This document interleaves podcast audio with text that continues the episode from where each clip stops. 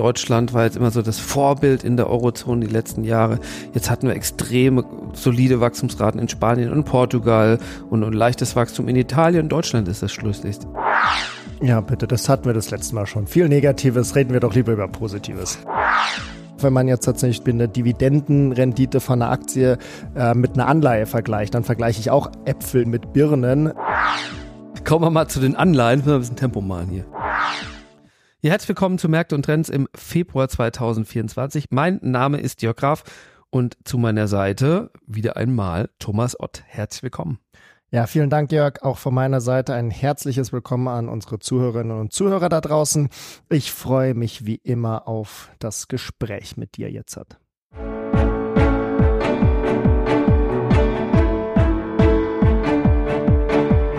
Märkte und Trends. Erfolgreich investieren und verstehen, was die Kapitalmärkte bewegt. Ein Podcast der MEAG mit Thomas Ott und Jörg Graf.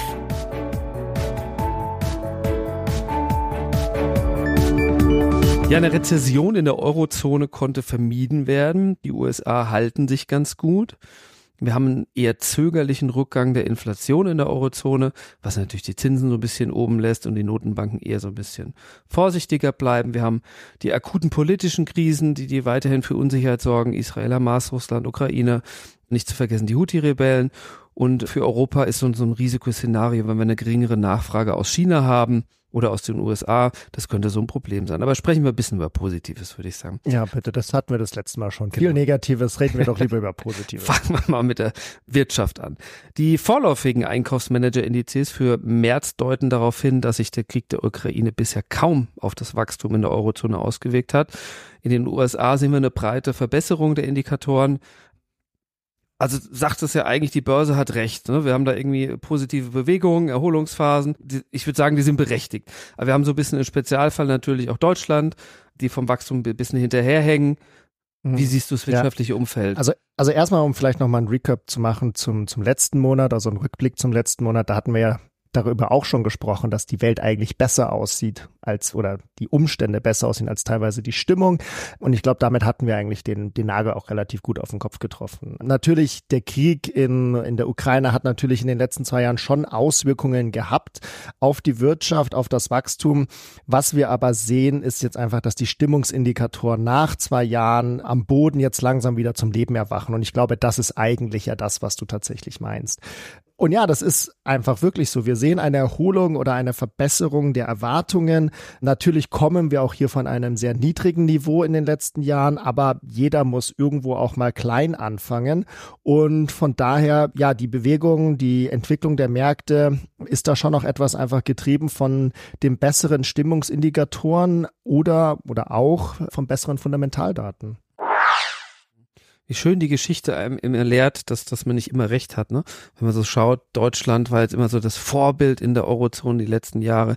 Jetzt hatten wir extreme solide Wachstumsraten in Spanien und Portugal und, und leichtes Wachstum in Italien. Deutschland ist das Schlusslicht. Wie gesagt, ist es, ist es da ein Problemmoment in Deutschland oder? Ja, klar. Also Deutschland bleibt ja einfach das Schlusslicht, was, was Wachstum angeht im internationalen Vergleich. Jetzt halt nicht nur innerhalb von Europa, sondern natürlich auch im, wenn man über den großen Teilchen wie rüberschaut in, in die USA.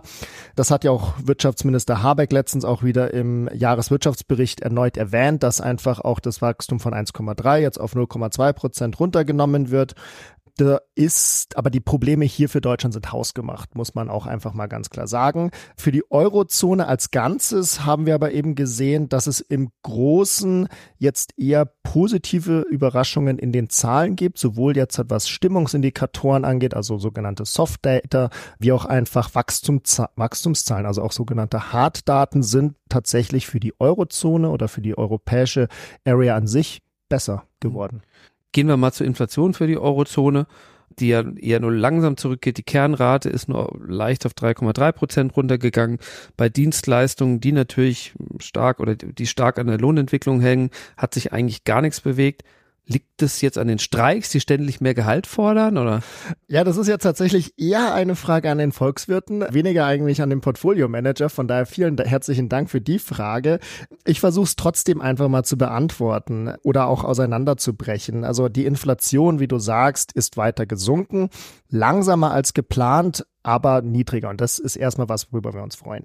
Die Kerninflation, also Inflation ohne Lebensmittel und Energiepreise, ist quasi auf dem gleichen Level geblieben wie im Vormonat. Das hängt eben damit zusammen, dass zum Beispiel so zyklische Faktoren wie eben die Energie hier nicht berücksichtigt werden und dementsprechend die Kerninflation stabiler ist und eben jetzt inzwischen höher liegt als die, als die Hauptinflationsrate. Wenn wir jetzt noch mal tiefer reingehen in die Kerninflation, warum ist sie stärker oder höher geblieben? Das liegt vor allem dann eher auch an solchen Themen wie Restaurantbesuchen zum Beispiel, die einfach jetzt halt hier eher noch stabil sind. Generell bleibt einfach die Inflation, die in Verbindung mit Dienstleistungen stehen, noch zu hoch. Ob jetzt halt die Lohnverhandlungen einen massiven Einfluss darauf haben, dafür, das muss man noch einfach abwarten ein bisschen. Aktuell sind es wirklich die Dienstleistungen, die einfach die Inflation hier treiben.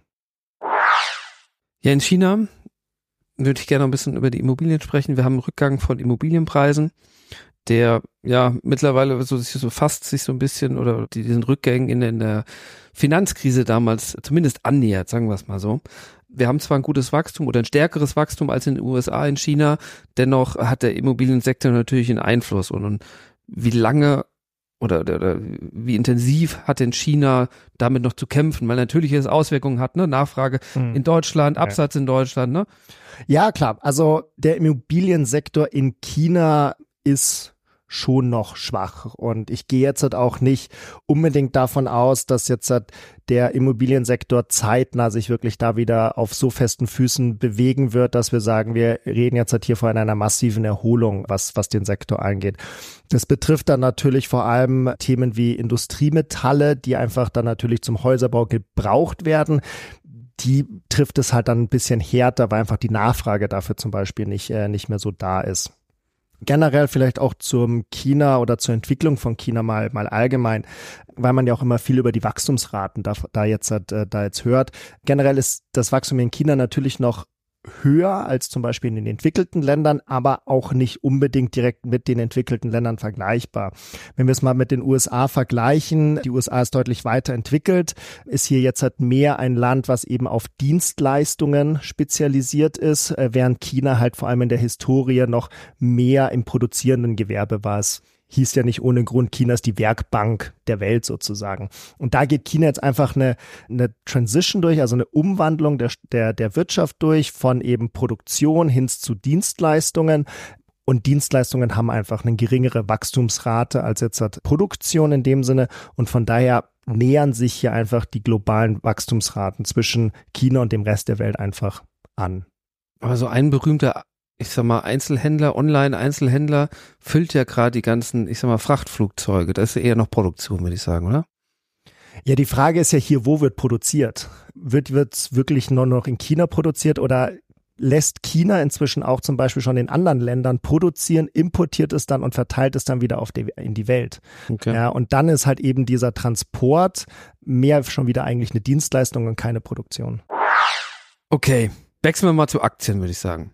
Dividenden nehmen in, in Entwicklung von den, von den Aktienmärkten eine relativ große Rolle ein.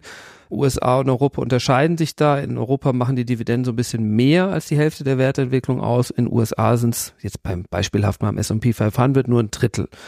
In den USA sehen wir relativ viele Aktienrückkäufe oder die, die eine große Rolle spielen. Zunehmend sehen wir das auch in Europa.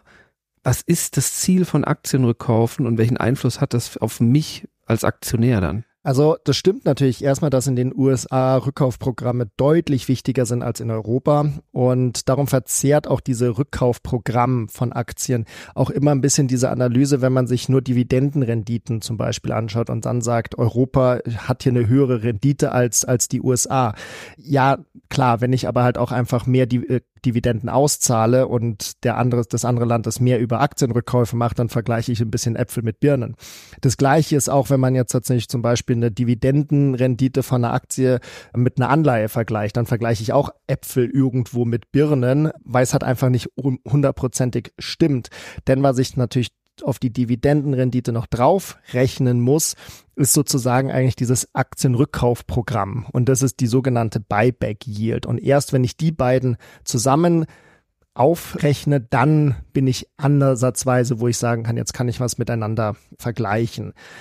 Der direkte Einfluss, jetzt halt für mich als Aktionär zum Beispiel, ist, dass durch die Rückkäufe erstmal mehr Nachfrage für die Aktie entsteht und dementsprechend der Aktienkurs einfach gewinnt beziehungsweise sich stabilisiert. Man kann sozusagen vergleichen, es ist eigentlich so ein, eine gewisse Art Quantitative Easing finanziert durch das eigene Unternehmen. Also anstatt dass eine Zentralbank irgendwelche Aktien kauft, kauft hat das Unternehmen seine eigenen Aktien zurück und damit entsteht mehr Nachfrage, es entsteht weniger Angebot und gleichzeitig geht dementsprechend dann natürlich der Kurs nach oben. Also eine Kursstabilisierung. Es ist einfach. eine Kursstabilisierung, Kursunterstützung und für mich als mhm. Aktionär, ich profitiere davon das Ziel, warum macht man jetzt halt Aktienrückkaufprogramme und nicht Dividenden? Naja, Dividenden sind einfach sehr stabil und eigentlich eine langfristige quasi Verpflichtung oder Versprechen vom Unternehmen an den Aktionär. Rückkäufe sind hier deutlich flexibler, besser steuerbar für das Unternehmen und auch nicht zu vergessen, Aktienrückkäufe sind auch steuerlich für Investoren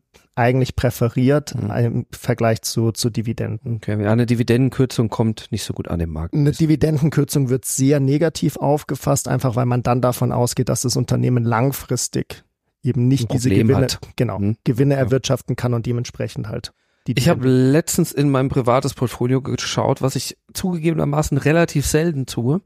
Ähm, Solltest du aber häufiger. Ja, da fiel mir Japan, also mein, mein Japan-Fonds ins Auge, der ja irgendwie letzte Woche sogar sein Allzeithoch übertroffen hat, was, was 1989, glaube ich, äh, also lange her stattgefunden hat. Also wir haben relativ starke Performance vom Nikkei. Ja, also erstmal, ich denke, nach 1989 ein neues Allzeithoch dann irgendwann zu machen, das ist auch mal verdient. Also da, das ist schon auch okay. Und über die Performance kannst du dich natürlich sehr freuen. Tolle Performance da in Japan. Warum der Markt hier in Japan ist einfach etwas unkorreliert zu den anderen globalen Indizes, jetzt zum Beispiel in Europa oder in den USA und war auch jahrelang wenig von den Investoren tatsächlich beachtet. Darum wenig Investment. Jetzt hat kommt wieder mehr Nachfrage, mehr Interesse nach Japan rein. Zusätzlich hilft ja auch noch die schwache Währung, die hier Japan einfach auch als exportorientiertes Land unterstützt und dementsprechend dann auch einfach hier eine zusätzliche Nachfrage für, für die japanischen Aktien. Thomas. Korrelation hast du erwähnt, also beziehungsweise Nikkei zu USA, Europa. Ja, also lass mich das vielleicht nochmal kurz erklären, was ich damit meine. Also wenn ich mir jetzt halt anschaue, wie sich der europäische Aktienindex und der amerikanische entwickelt, dann sind die sehr stark voneinander abhängig. Also die entwickeln sich eigentlich immer gleich miteinander. Natürlich mal der eine zwei Prozent, der andere ein Prozent, aber per se die Richtung ist eigentlich immer die gleiche.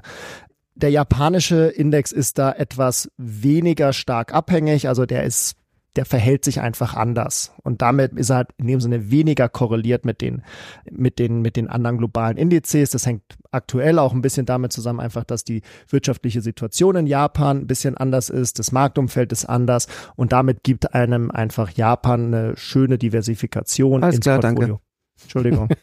so. Kommen wir mal zu den Anleihen, wir ein bisschen Tempo machen hier. Die US-Notenbank hat ja so, oder ist eher vorsichtiger in Sachen Zinssenkung.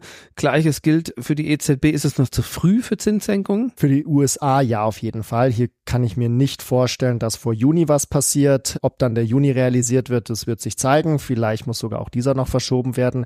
Äh, für die EZB, und das ist jetzt meine persönliche Meinung, gehe ich schon davon aus, dass die zeitig was machen sollte, auch wenn ich mir einfach das Wachstum anschaue. Der späteste Punkt, den der Markt erwartet, ist der Juni. Wie gesagt, meine persönliche Meinung ist, dass sie durchaus schon davor was an der Zinsschraube drehen dürfen. Sind wir mal gespannt. Ja, Zinsanlagen sind ja ein wichtiger Renditebaustein im Portfolio oder wieder, muss man ja sagen. Haben die Anleihen mit höheren Zinsen oder mit der jetzigen Zinssituation aktuell in Aktien ein bisschen Rang abgelaufen oder? Nein, das denke ich nicht. Also Aktien sind aufgrund der, ja, aufgrund des extrem starken Momentums aktuell schon noch der Hauptperformance-Treiber in den Portfolien. Auch einfach, weil die Zinsen noch nicht signifikant gefallen sind. Seit Jahresanfang eher wieder gestiegen wenn ich mir auch den, die Performance jetzt vom MSCI World Momentum Index anschaue, dann ist dieser über 14 Prozent im Plus dieses Jahr. Da können Bonds aktuell einfach nicht mithalten. Für den Moment. Für die nächsten Jahre, wenn die Zinsen aber fallen, dann gehe ich schon davon aus oder dann glaube ich fest daran, dass Bonds sehr wichtig werden im Portfolio und dann werden die Karten vielleicht auch mal, mal wieder neu gemischt zwischen Aktien und Bonds. Mich würde es freuen. Du meinst, weil Kursgewinne auftreten und ich Zinsen bekomme. Ganz genau. Fantastisch. Tauschen wir mal kurz die Rollen. Du darfst heute mal zusammenfassen. Oh Gott, ich weiß jetzt nicht, wie mir diese Ehre zuteil geworden ist. Ja, zusammenfassend, ich würde sagen, die Stimmung hat sich jetzt dann doch langsam verbessert, wenn man sich die Indikatoren anschaut, die Fundamentaldaten ebenfalls. Für den Moment geben einfach die Aktien tatsächlich noch den, die Direktion vor. Von daher, da kommt man aktuell nicht dran vorbei. Bonds sind wichtig im Portfolio, auch jetzt hat schon zu halten. Und ich würde eher davon ausgehen, dass auch Bonds über den Zeitverlauf, vielleicht auch schon dieses Jahr, zweite Jahreshälfte, auch ein wichtiger Performance-Treiber im Portfolio werden können. Und dann schauen wir mal, ob Aktien oder Bonds oder beide gleichzeitig die wirklichen Performance-Treiber hier sind. Schauen wir mal. Thomas, vielen Dank. Vielen Dank dir. Vielen Dank Ihnen fürs Zuhören. Wir hören uns hoffentlich bald wieder. Wenn Sie möchten, können Sie uns natürlich auch abonnieren, uns empfehlen. Sie können uns auch Feedback jederzeit schreiben unter info.meag.com, können uns auch entsprechend bewerten oder weiterempfehlen, wie Sie möchten. Vielen Dank und Grüße aus München. Der Märkte und Trends Podcast der MEAG Munich Ergo Kapitalanlagegesellschaft MBH dient Informations- und Marketingzwecken. Rechtliche Hinweise und weitere Informationen erhalten Sie in der Beschreibung des Podcasts oder im Internet unter www.meag.com.